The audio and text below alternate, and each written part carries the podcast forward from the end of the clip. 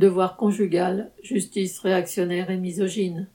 Le 5 mars, une femme de 66 ans a déposé un recours devant la Cour européenne des droits de l'homme après que la Cour d'appel de Versailles en 2019, puis la Cour de cassation début mars 2021 ont prononcé un divorce à ses torts exclusifs.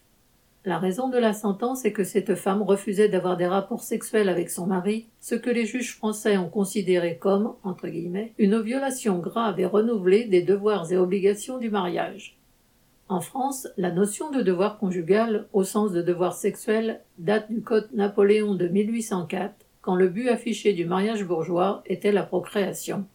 Cette notion réactionnaire a été abolie dans les textes en 1990 mais il se trouve encore des magistrats pour continuer à l'imposer dans les faits, en jouant sur l'ambiguïté des formulations juridiques. Dans le Code civil, il est inscrit que les époux se doivent assistance, secours, respect et fidélité, et qu'ils doivent partager une communauté de vie.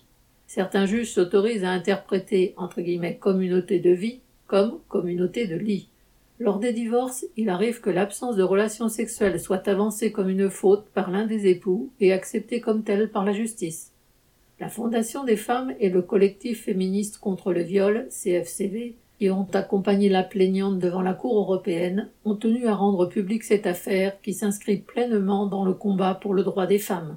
En effet, chaque fois que la justice impose le devoir conjugal, elle légalise de fait le viol entre époux qui, selon CFCV, représente 47% des 94 000 viols et tentatives de viol comptabilisés annuellement en France.